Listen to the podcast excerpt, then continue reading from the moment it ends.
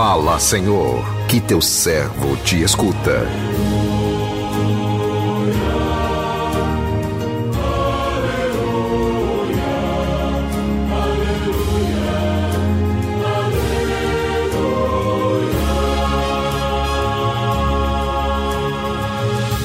O Senhor esteja convosco, Ele está no meio de nós. Proclamação do Evangelho de Jesus Cristo segundo Marcos. Glória a vós, Senhor. Naquele tempo, Jesus saiu e foi para a região de Tiro e Sidônia. Entrou numa casa e não queria que ninguém soubesse onde ele estava. Mas não conseguiu ficar escondido uma mulher que tinha uma filha com um espírito impuro, ouviu falar de Jesus. Foi até ele e caiu a seus pés. A mulher era pagã, nascida na Fenícia da Síria. Ela suplicou a Jesus que expulsasse de sua filha o demônio. Jesus disse: Deixa primeiro que os filhos fiquem saciados, porque não está certo tirar o pão dos filhos e jogá-lo aos cachorrinhos. A mulher respondeu: É verdade, Senhor. Mas também os cachorrinhos debaixo da mesa comem as migalhas que as crianças deixam cair.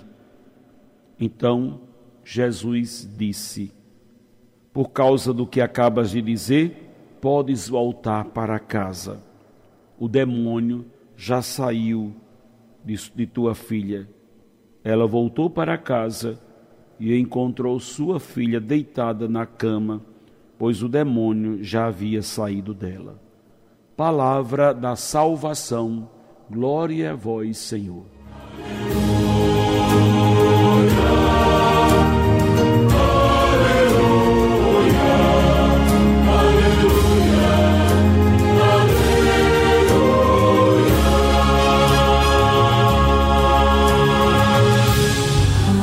Podes voltar para casa.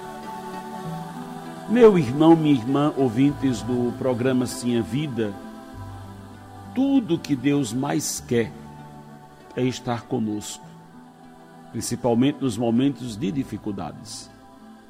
Porém, Ele respeita a nossa liberdade. Só entra na nossa vida quando clamamos por Ele. Só não recebe o auxílio de Deus quem não recorre a Ele. E só vive a alegria de sentir-se amado por Deus, quem acolhe o dom da fé e desenvolve este dom? Quem tem fé nunca perde a esperança e nem se deixa abater diante das dificuldades, pois carrega consigo a certeza de que em Jesus está o seu porto seguro. Sozinhos somos frágeis, mas em Jesus nos tornamos fortes. O evangelho que a liturgia de hoje nos convida a refletir nos mostra, mais uma vez, através do testemunho de, de uma mulher pagã, porque não é pela religião que se dá testemunho de fé, e sim pela confiança no poder misericordioso de Deus manifestado em Jesus. A narrativa nos diz que Jesus foi para a região de Tiro e Sidônia. Entrou numa casa e não queria que ninguém soubesse que ele estava ali. Mas a fé de uma mulher pagã o encontrou. Certamente aquela mulher já havia ouvido falar de Jesus, razão pela qual ela não queria perder aquela oportunidade de aproximar-se dele. Para ela, somente Jesus poderia dar fim ao sofrimento de sua filha. Uma cruz que ela abraçou como sendo dela. Movida pela fé, aquela mulher estrangeira vence todos os obstáculos para chegar a Jesus e, com grande humildade, prostra-se diante dele, suplicando insistentemente para que Jesus libertasse a sua filha do mal terrível que a atormentava. Jesus respondeu: Não fica bem tirar o pão dos filhos para jogá-lo aos cachorrinhos.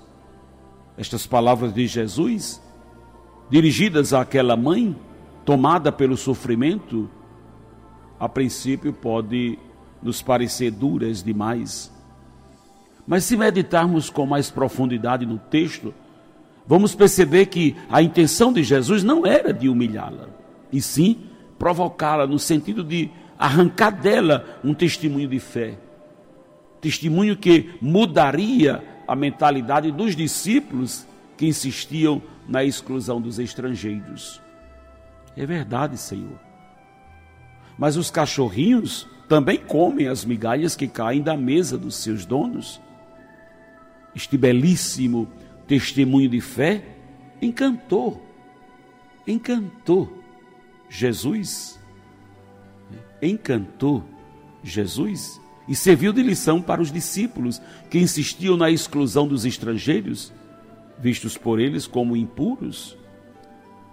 Ao colocar um aparente obstáculo mediante ao pedido daquela mulher pagã que recorre a ele em favor da filha, Jesus acabou arrancando dela um grande testemunho de fé, mostrando não somente aos discípulos, como também a nós, que a fé não tem fronteiras, que a salvação trazida por Jesus não é privilégio de um grupo, de um só povo. A misericórdia de Deus é para todos, é para todos, para todos. Hoje, Jesus continua nos provocando. Talvez à espera de um nosso, de, de um nosso testemunho de fé, como o testemunho da mulher cananeia.